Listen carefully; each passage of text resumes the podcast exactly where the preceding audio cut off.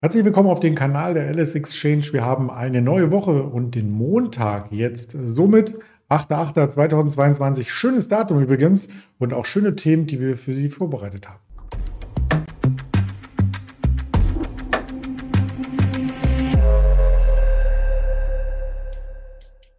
Natürlich auch mit einem Händler der LS Exchange gleich im Bild zu sehen. Der Andi zuvor der Risikohinweis, dass all das, was wir hier sagen, reine Informationsverarbeitung ist, keine Handelsempfehlung, keine Anlageberatung. Ja, und dann holen wir den Andi gleich mal dazu. Hallo Andi.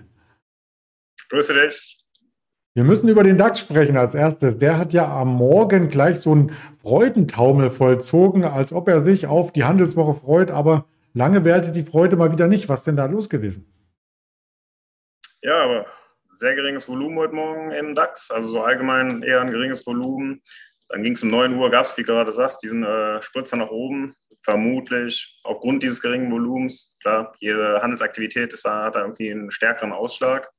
Aber ja, hat sich über dem äh, Vormittag jetzt wieder sehr stark abgebaut, sodass wir, ich glaube, zu Freitag jetzt so plus minus null wieder ungefähr sind. Also nichts gewonnen, nichts verloren übers Wochenende. Das stimmt. Äh, noch ein leichtes Plus haben wir, wenn man Xetra als Referenz nimmt, aber wenn man natürlich die LS Exchange nimmt, da sind wir sogar ein kleines Stück im Minus jetzt und pendeln damit übergeordnet immer noch in einer breiten Seitwärtszone. Ja, gefühlt, also ist bei mir so, dass es aktuell nicht runter will. Wie man vor weiß, zwei Monaten noch gesagt hat, ja, jeder, jedes Hoch äh, oder jeder Versuch, irgendwie hoch rauszukommen aus diesem Negativtrend, wurde gnadenlos abverkauft. Am übernächsten Tag fiel es wieder um drei, vier, fünf Prozent, so wie es damals war.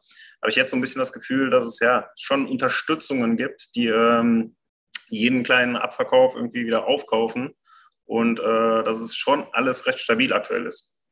Mhm. Ja, und diese Stabilität, ähm, die könnte aber auch ähm, so ein bisschen in die Irre führen, denn wenn man sich die Volatilitäten anschaut, die sind nämlich ordentlich zurückgekommen. Die kommen meistens zurück, wenn es eine Ruhe vor dem Sturm gibt.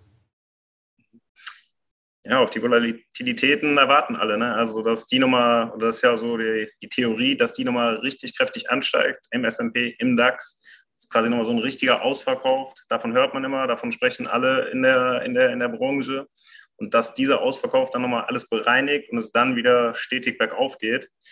Ja, schwer zu sagen. Also man sieht an der Volatilität ja ganz klar, wie wenig aktuell äh, im Markt los ist. An der NICE die Umsätze waren, glaube ich, letzte Woche auf dem niedrigsten Stand dieses Jahr, trotz Handelssaison. Also es spricht schon einiges dafür, dass die Volatilität so runtergekommen ist.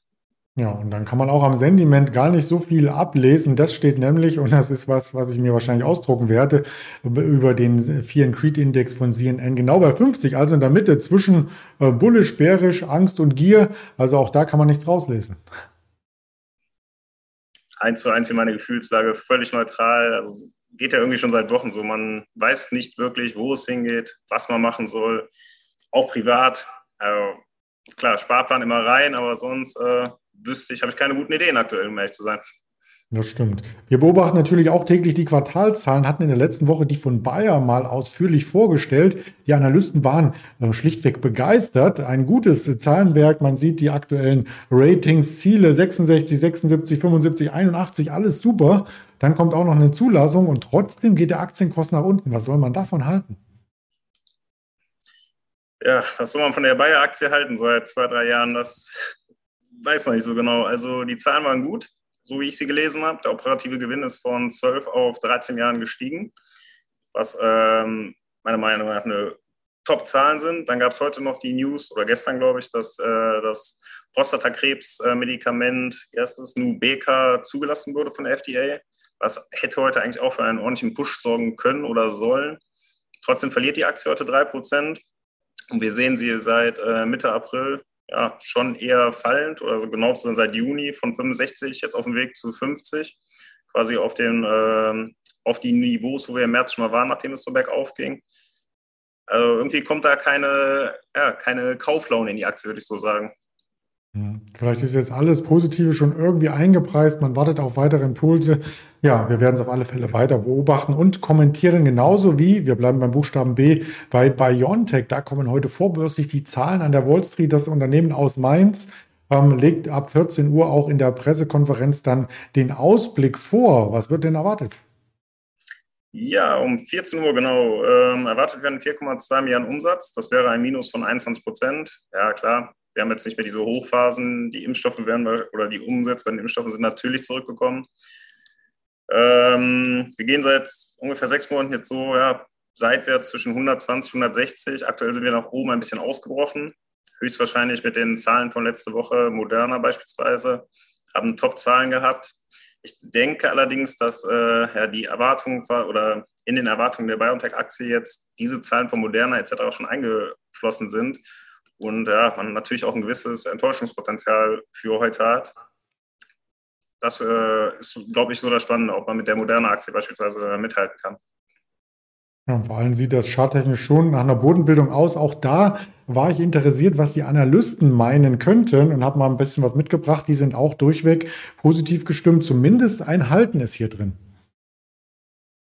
Ja, genauso ähm, würde ich quasi auch formulieren.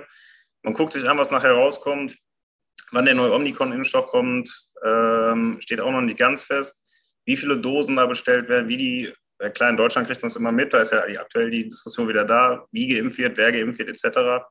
Die weltweite Diskussion ist, glaube ich, äh, ein bisschen etwas anderes und ja, BioNTech, da bleibt halt die Fantasie, oder wenn es nur in Deutschland quasi diesen Impfstoff, wenn der nur dort so stark verimpft wird und weltweit nicht, ja, dann bringt das der BioNTech-Aktie auch äh, nicht so den Schub, als wenn es quasi so eine weltweite Impfkampagne nochmal geben würde.